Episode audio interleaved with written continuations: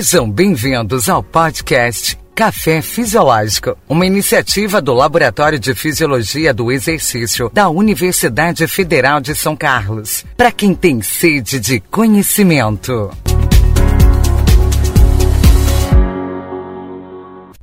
Episódio: Fisiologia e reabilitação cardiovascular, respiratória e metabólica. Parte 2. Neste episódio, discutiremos os fatores de risco e algumas situações especiais que você deve conhecer. Vamos iniciar falando sobre o fator de risco, comportamento sedentário. O comportamento sedentário refere-se às atividades com gasto calórico inferior a 1,5 MET ou 5,5 mililitros por quilo por minuto, como, por exemplo, permanecer sentado ou deitado. O comportamento sedentário é considerado um dos principais fatores de risco para o desenvolvimento de doenças cardiovasculares. Assim, é fundamental orientar o paciente e seus familiares para a adesão da prática supervisionada de exercícios físicos, na zona de intensidade moderada, de 30 a 60 minutos de 5 a 7 dias por semana, incluindo exercícios aeróbios, resistidos, flexibilidade e outras modalidades de afinidade do praticante. O próximo fator de risco é o tabagismo.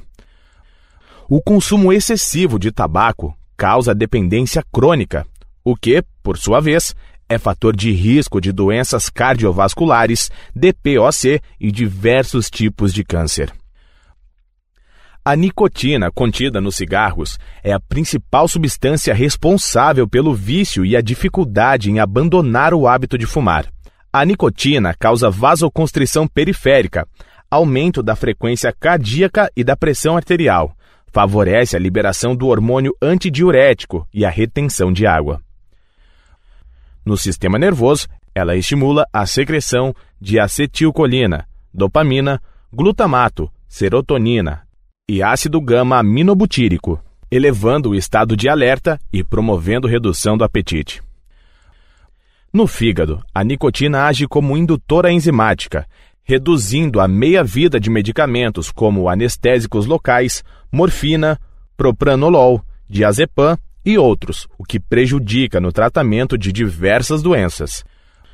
O objetivo do programa de reabilitação é a suspensão total do consumo de cigarros. Para isso, é preciso conhecer os hábitos do fumante por meio de questionários, identificar o interesse em parar de fumar e oferecer ajuda. Para o tratamento da dependência, é necessário o apoio de uma equipe multidisciplinar. Terapias não farmacológicas, como acupuntura, terapia cognitivo-comportamental e grupos de autoajuda, podem auxiliar também. Vamos agora falar sobre algumas doenças que são frequentes nos pacientes submetidos ao programa de reabilitação, sendo elas a diabetes, a obesidade e as dislipidemias. O diabetes mellitus é uma alteração metabólica caracterizada pela elevada concentração de glicose no sangue, a hiperglicemia. A hiperglicemia crônica pode ser o resultado da incapacidade da ação da insulina em promover a captação da glicose pelas células, promovendo um quadro clínico de resistência à insulina, o diabetes tipo 2, ou ainda pela falência das células beta-pancreáticas, com consequente redução da concentração de insulina, que interfere na capacitação de glicose pelas células, caracterizando o diabetes tipo 1. O diabetes tipo 1 abrange de 5 a 10% do total de diabéticos, sendo provocado por uma doença autoimune, com ação do sistema imune sobre as células beta-pancreáticas, resultando na falência destas células. As reações autoimunes podem começar pela combinação de vulnerabilidades genéticas, por infecção viral ou por toxinas e fatores alimentares. Esse tipo pode ocorrer em qualquer idade, mas é mais comum em jovens e crianças. Por isso, ele também é conhecido como diabetes juvenil e diabetes insulino-dependente. Já no caso do diabetes tipo 2, é a insulina que deixa de ser eficiente em sua ação, em uma situação de inflamação e resistência celular a ela. Algumas proteínas atuam de forma negativa sobre a fosforilação do receptor de insulina.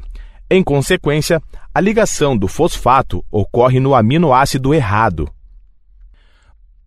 A fosforilação do aminoácido errado prejudica a cascata de sinalização e os transportadores de glicose não chegam até a membrana plasmática. Dessa forma, não ocorre influxo de glicose e ela se acumula no plasma, resultando em hiperglicemia crônica. Em resposta, o pâncreas é estimulado a aumentar a produção de insulina. Caso esta condição permaneça no organismo sem o devido tratamento, a produção excessiva de insulina poderá resultar em falência das células beta-pancreáticas, e com isso surge a necessidade de recorrer à insulina exógena para suprir a demanda do organismo. Diagnosticar o diabetes o quanto antes é fundamental para melhorar a eficácia do seu tratamento. Existem diversas causas que podem surgir por doenças no pâncreas, como pancreatite, câncer, infecções, remoção total ou parcial do pâncreas, e até mesmo devido à ação de drogas e fármacos, que atuam sobre a síntese, secreção ou ação da insulina. Os fatores de risco incluem sobrepeso, obesidade, comportamento sedentário e inatividade física, dieta inadequada, histórico familiar, idade avançada da mãe na gestação e envelhecimento. Para o diagnóstico do diabetes, são recomendados quatro testes: o de glicemia de jejum, o teste oral de tolerância à glicose, o de glicose casual e o de hemoglobina glicada.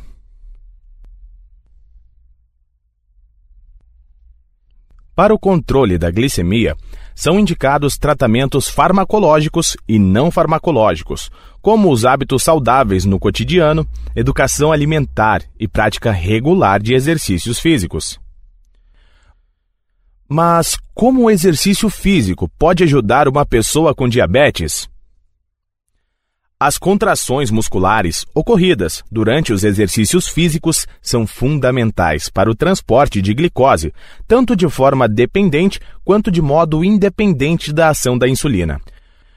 O exercício pode atuar por diferentes mecanismos intracelulares, sendo uma ferramenta importante na melhora da sinalização da insulina em organismos saudáveis ou com resistência à insulina. O exercício resistido realizado na intensidade entre 25 e 35% de uma repetição máxima proporcionou uma maior captação de glicose e consequente redução na glicemia como resposta aguda. Outra referência de intensidade do exercício para reduzir agudamente a glicemia, o limiar glicêmico é entre 12 e 14 na escala de Borg, que varia de 6 a 20. Próximo tema: sobrepeso e obesidade. O sobrepeso e a obesidade são definidos pelo acúmulo anormal ou excessivo de gordura, que pode prejudicar a saúde do indivíduo. A obesidade é um dos principais fatores de risco para o desenvolvimento de câncer, diabetes e doenças cardiovasculares. O adulto é diagnosticado com sobrepeso quando o valor do seu IMC está entre 25 e 29,9 kg por metro quadrado. Para configurar obesidade, os valores do IMC são superiores a 30 kg por metro quadrado. Outra análise que pode ser realizada para diagnóstico de obesidade é a medida da circunferência abdominal, que apresenta uma forte correlação com o risco de desenvolvimento de doenças cardiovasculares. Valores superiores a 102 centímetros para homens e 88 centímetros para mulheres caracterizam obesidade abdominal. Outra forma de diagnosticar a obesidade é pela relação cintura-quadril, Indivíduos com a relação igual ou maior 0,9 para homens e 0,85 para mulheres são classificados como obesos. Nas últimas décadas, evidências científicas demonstraram que o tecido adiposo sintetiza e libera diversas substâncias de efeito biológico, as adipocinas. Dentre essas substâncias está o fator de necrose tumoral alfa, TNF-alfa, que tem uma correlação negativa com a síntese dos transportadores de glicose, o GLUT. Outra substância sintetizada no tecido adiposo é a interleucina 6, que contribui com o aumento da concentração de triglicerídeos. As adipocinas levam o organismo a um estado inflamatório crônico de baixo grau. Assim, a quantidade de tecido adiposo excessivo pode resultar em resistência à insulina, alterações na concentração do perfil lipídico, modificação na função endotelial e aumento na síntese de mediadores inflamatórios, além de contribuir com a ocorrência da síndrome metabólica. É muito importante que esse indivíduo seja acompanhado por profissionais qualificados para proporcionar a prescrição do exercício físico e por nutricionistas para o acompanhamento nutricional. A próxima condição clínica é a dislipidemia que é caracterizada pelo aumento na concentração do colesterol total e de triglicerídeos no sangue, ou pela redução na concentração de colesterol, HDL, contribuindo para o desenvolvimento da aterosclerose. O tratamento inclui medidas não farmacológicas, como a educação alimentar, com redução no consumo de carboidratos de alto índice glicêmico, redução no consumo de gorduras saturadas e trans, e redução da massa gorda, com aumento do gasto calórico induzido pelo exercício físico. O médico poderá optar pelo tratamento farmacológico, de acordo com a avaliação sobre as condições de cada indivíduo. Outra condição clínica importante é a síndrome metabólica, caracterizada por um conjunto de sinais e sintomas que formam o quadro de uma doença que influencia de forma negativa no metabolismo energético. O conjunto de fatores de risco interrelacionados entre si e de origem metabólica está diretamente relacionado ao surgimento e progresso de doenças cardiovasculares e ou diabetes do tipo 2. Estes fatores de risco são hiperglicemia, obesidade, dislipidemia, hipertensão arterial e o estado pró-inflamatório e pró-trombótico. Para o diagnóstico da síndrome metabólica, é necessária a presença de pelo menos três dos cinco critérios: diabetes mellitus, obesidade, concentração do colesterol HDL abaixo do ideal, concentração de triglicerídeos acima do recomendado e hipertensão arterial. A hipertensão arterial é a condição clínica caracterizada pela elevação sustentada da pressão arterial sistólica, igual ou superior a 140 milímetros de mercúrio, e da pressão arterial diastólica, igual ou superior a 90 milímetros de mercúrio no adulto. As alterações fisiológicas da hipertensão incluem rarefação capilar, aumento da rigidez arterial, diminuição da filtração glomerular, elevação da concentração de renina plasmática e aumento da reabsorção de sódio e água. Seus fatores de risco são a idade, sexo, sendo maior nas mulheres, consumo excessivo de sódio e bebidas alcoólicas, acima de 31 gramas por dia, comportamento sedentário e inatividade física, baixa escolaridade e alterações genéticas, com maior incidência em pessoas negras. Observação: para o IBGE, negros correspondem ao somatório de pessoas que declaram ser pretos e pardos.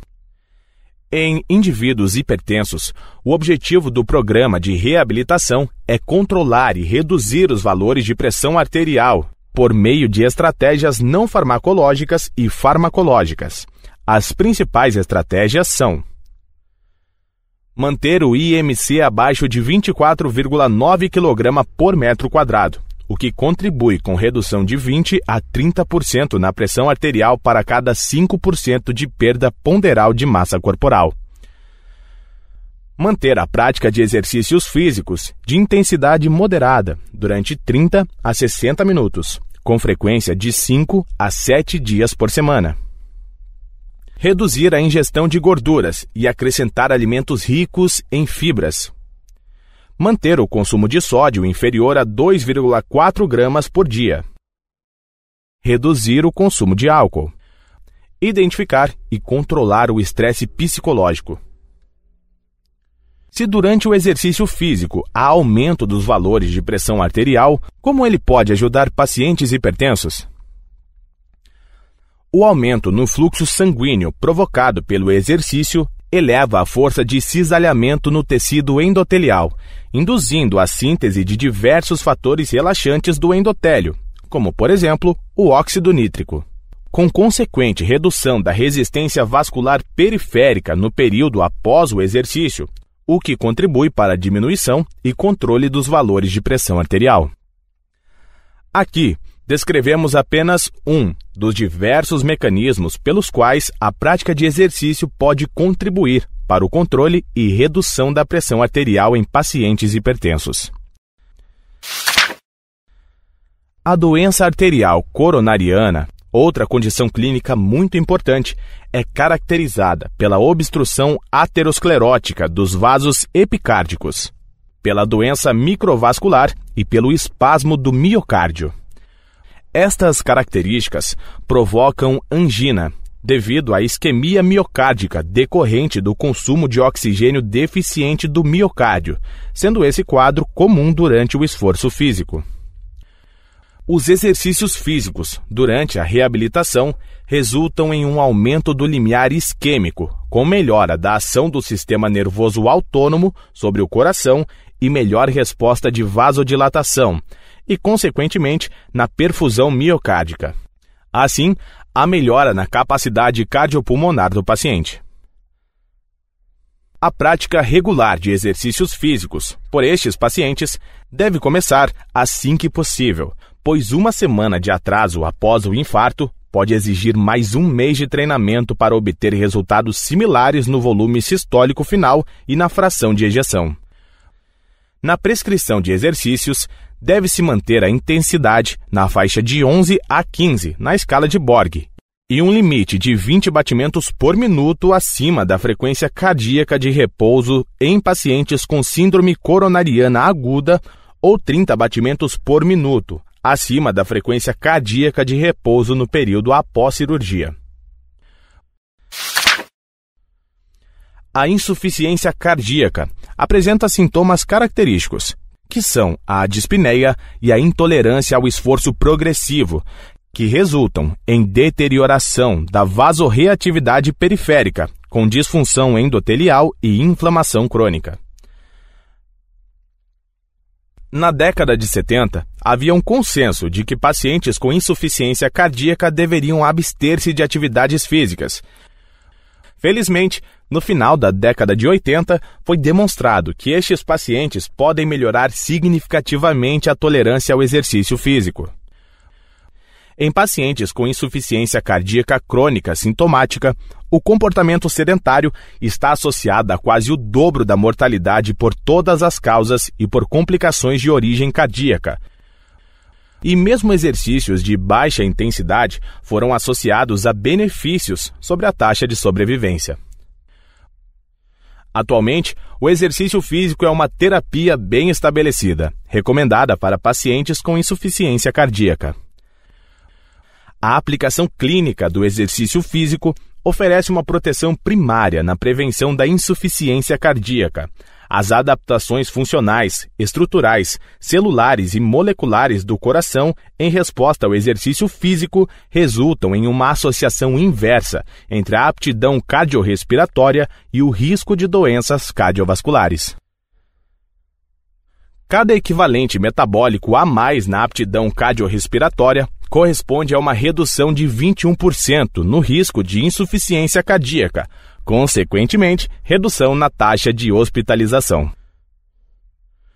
O efeito protetor do exercício físico ocorre em todas as faixas de IMC independente da presença de comorbidades.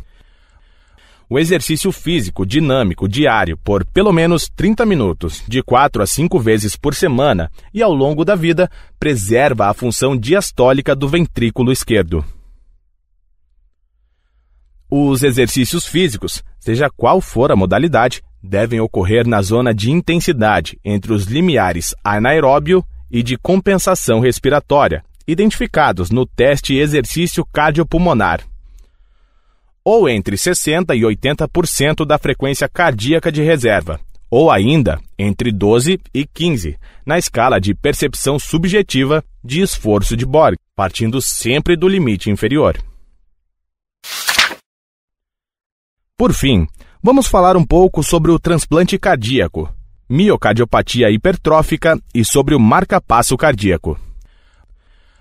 O transplante cardíaco busca melhorar a qualidade de vida do paciente e aumentar a sua sobrevida, cuja taxa é de 90% para o primeiro ano e de 70% em um prazo de 5 anos após o transplante.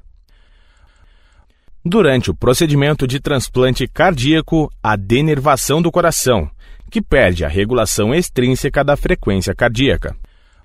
Assim, ocorre um aumento da frequência cardíaca de repouso e esta variável não responde ao exercício físico e nem à recuperação após o esforço. Dessa forma, o controle da intensidade pela frequência cardíaca fica comprometido. Mas ela deve ser monitorada durante toda a sessão de exercícios físicos e ao longo período de recuperação. O método indicado para controle da intensidade é a escala de Borg, na zona de 11 a 13. Nos transplantados, o aumento do débito cardíaco depende exclusivamente do mecanismo de Frank-Starling. Recomenda-se que a reabilitação comece entre 6 e 8 semanas após o transplante cardíaco, ou conforme a recomendação médica. Em qualquer situação que o paciente foi submetido à esternotomia, deve-se evitar exercícios que sobrecarregam a musculatura torácica ou contração do externo, principalmente nos primeiros 90 dias após o procedimento. A miocardiopatia hipertrófica é caracterizada por hipertrofia não fisiológica do ventrículo esquerdo, Pacientes com miocardiopatia hipertrófica devem evitar atividades e exercícios físicos com alteração rápida na frequência cardíaca.